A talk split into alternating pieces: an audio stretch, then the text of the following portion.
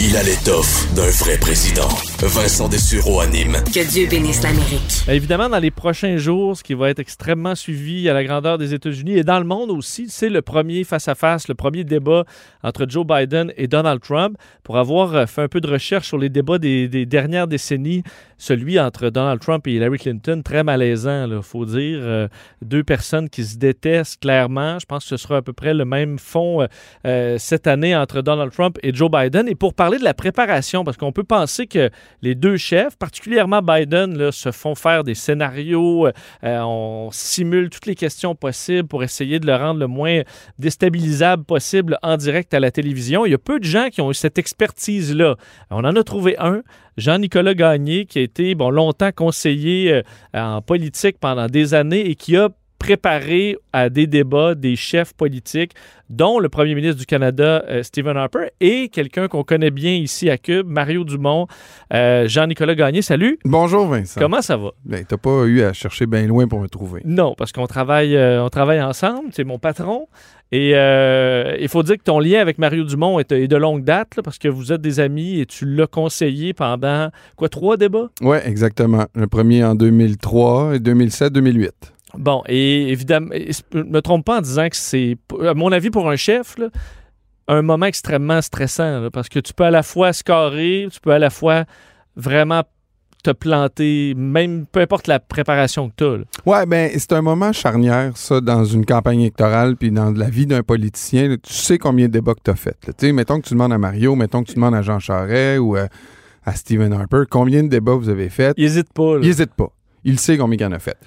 Maintenant, euh, est-ce que des fois on met un petit peu trop d'emphase sur le débat, ce qui fait en sorte que les chefs sentent le poids du monde sur leurs épaules? Ça arrive parce que l'histoire nous montre quand même qu'il n'y a pas tant de débats qui ont changé considérablement ou totalement le cours d'une campagne électorale, bien qu'on a des exemples. Souvent, ça compte.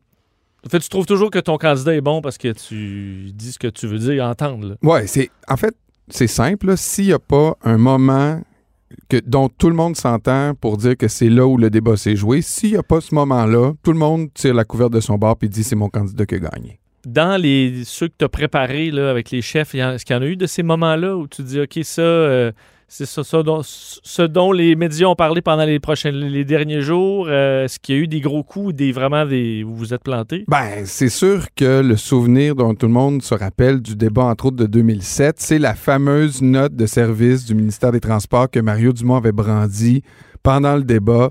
Euh, qui avait euh, décontenancé tout le monde. là. Exact. Il arrive, là, on sait pas, y a-tu le droit de sortir ça de son chapeau? Euh, Est-ce que ça avait été, ça fait quand même plusieurs années, ça avait été bien perçu, ça? Ben, c'est euh, tout le, tout le- En fait, le but du débat, c'est de gagner l'après-débat.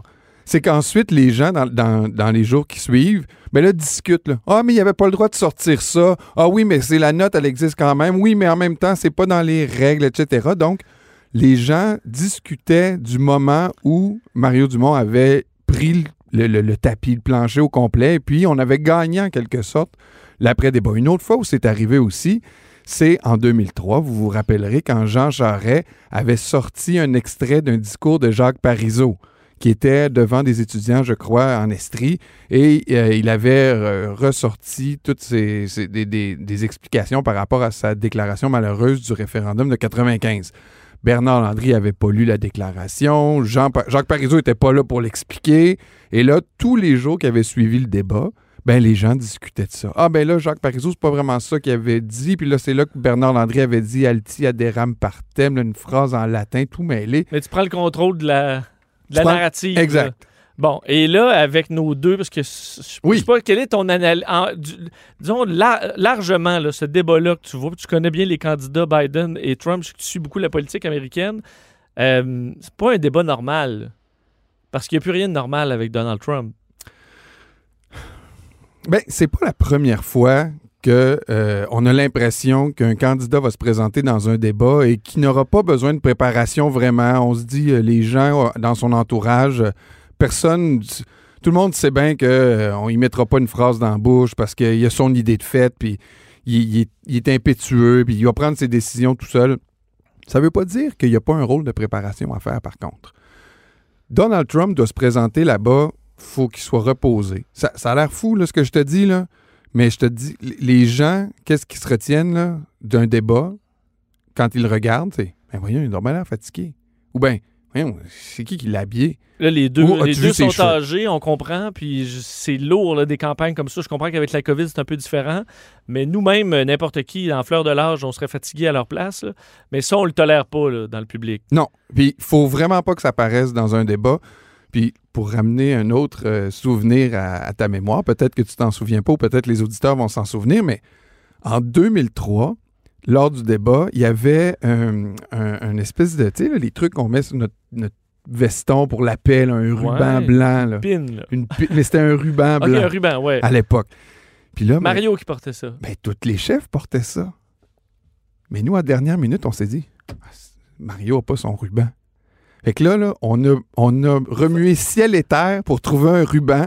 Puis là, on a fait une espèce de boucle là, approximative. Puis là, à la télé, là, je peux te dire, là, les deux autres chefs avaient une belle boucle, toute claire, blanche, bien faite.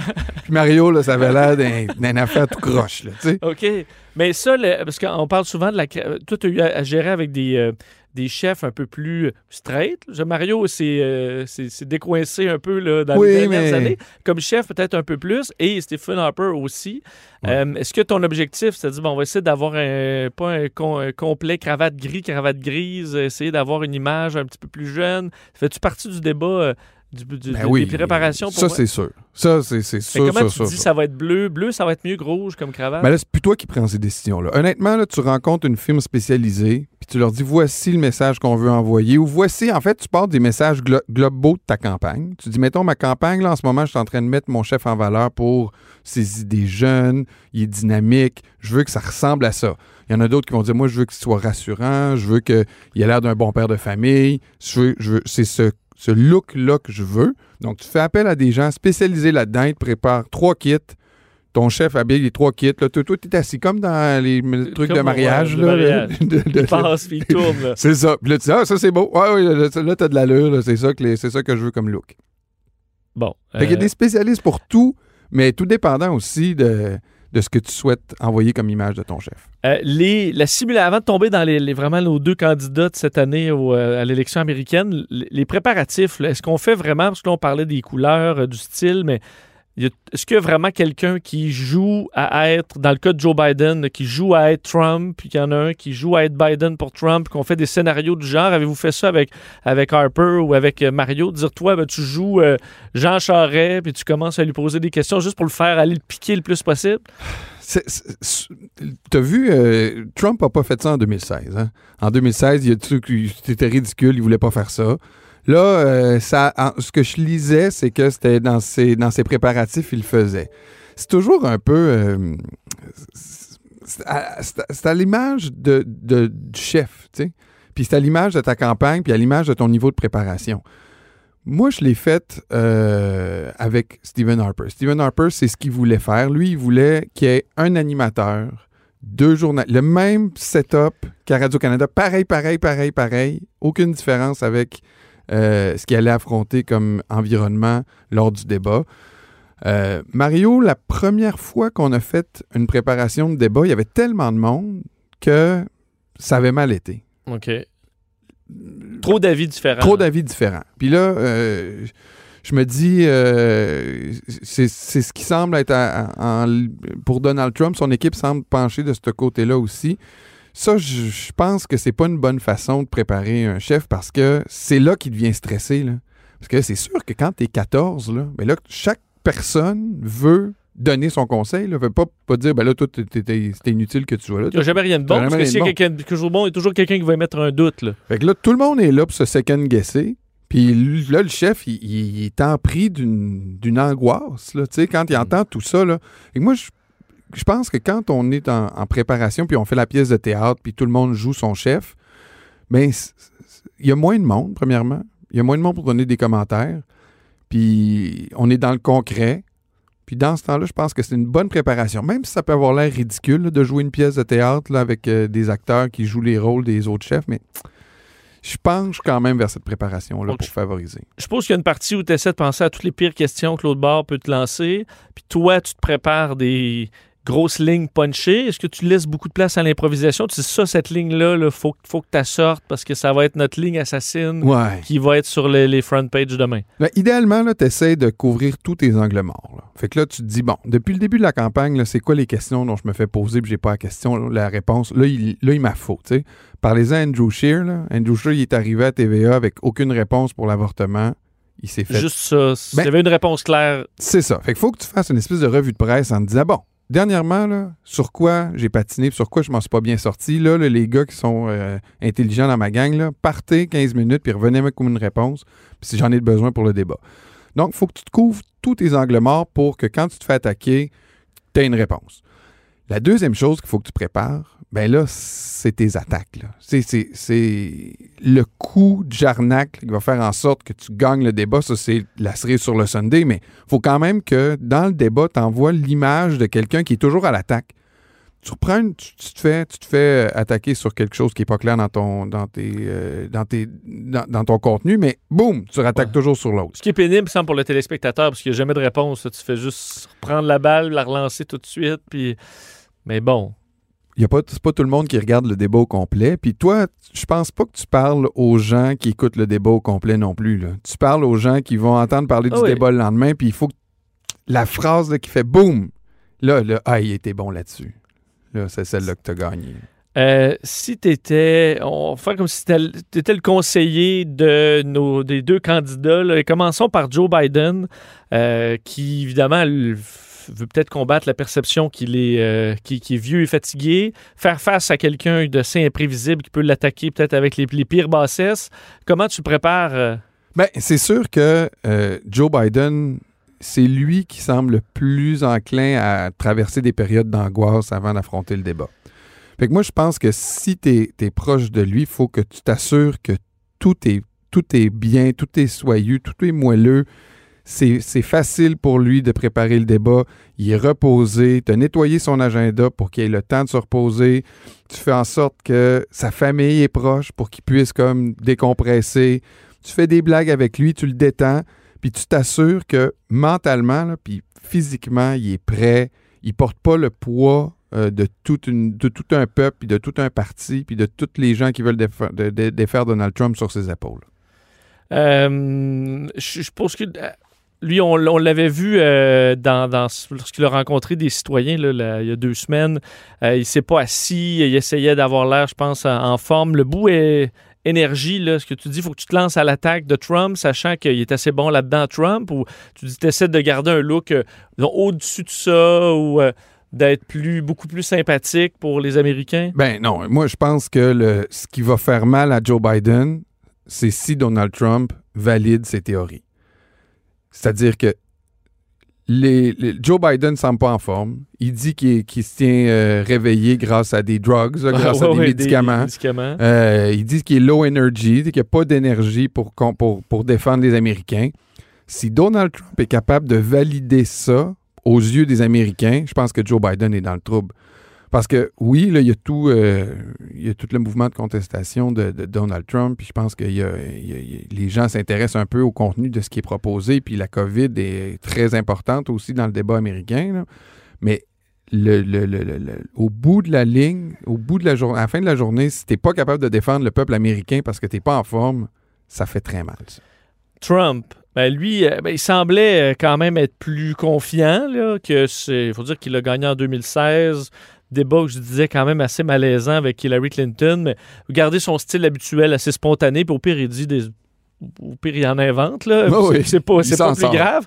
Euh, ce qui est plus facile à préparer, lui, dans la mesure où tu, écoute, tu peux euh, essayer de trouver des angles morts sur quoi il peut être attaqué, mais euh, il va y aller comme il va d'habitude. Ben, c'est- si t'es conseiller de Donald Trump, comme je te disais tantôt, tu t'assures qu'il n'a pas l'air fou, au moins physiquement. Tu sais, au moins, c'est drôle à dire, je le disais tantôt, mais faut au moins qu'il soit bien peigné, bien habillé, puis qu'il soit bien maquillé. Ça, c'est- ta base. Ensuite, tu le sais que même si tu lui conseilles de dire quelque chose, pff, les, les chances qu'il t'écoute ou qu'il le fasse ou qu'il te prenne au sérieux ou qu'il dise le contraire, C'est Ouais. tu le sais pas, là, tu sais, là. Mais quand même, là, tu peux le sensibiliser au fait que Joe Biden, dans le public, voici, voici les questions. voici le questionnement de- d'un indécis pour, avant de voter pour Joe Biden. Il se demande s'il est en forme.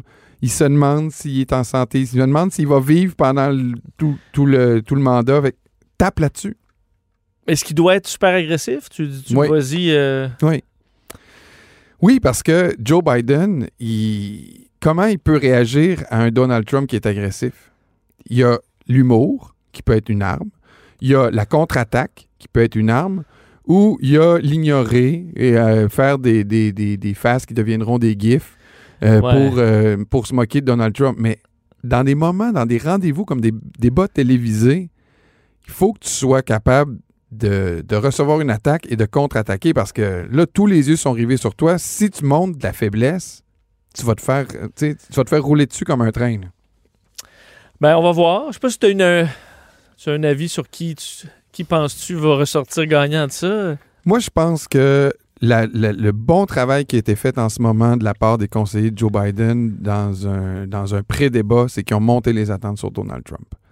Et c'est euh, le président, il va avoir de un, euh, un- un bilan à défendre. Ça, c'est jamais une situation puis une position qui est confortable quand tu es dans un débat. Un. Et deux, je pense qu'ils ont monté les attentes en disant que Donald Trump allait bien réussir, qu'il est en forme, puis que, c'est vrai que Joe Biden, on le, ménage, il libère ses, plages d'agenda. Je pense qu'ils ont monté les attentes pour Donald Trump, puis je pense que Biden va, va surprendre. On va surveiller ça assurément. C'est le 29 septembre, 9h, euh, entre autres diffusé sur la majorité des grands réseaux. C'est un animateur de Fox News. C'est Chris Wallace qui va, euh, qui va animer, qui a choisi les, les questions sur certains sujets chauds. Entre autres, il y a la Cour suprême, la, la COVID-19, l'intégrité de l'élection. quand même réussi à Ouais. en faire un sujet de débat et euh, diffusé, entre autres, en direct sur Internet, là, le site du Washington Post qui va le, le diffuser. À mon avis, on va s'en reparler dans l'édition de la semaine prochaine. Merci, Jean-Nic. Plaisir. Salut.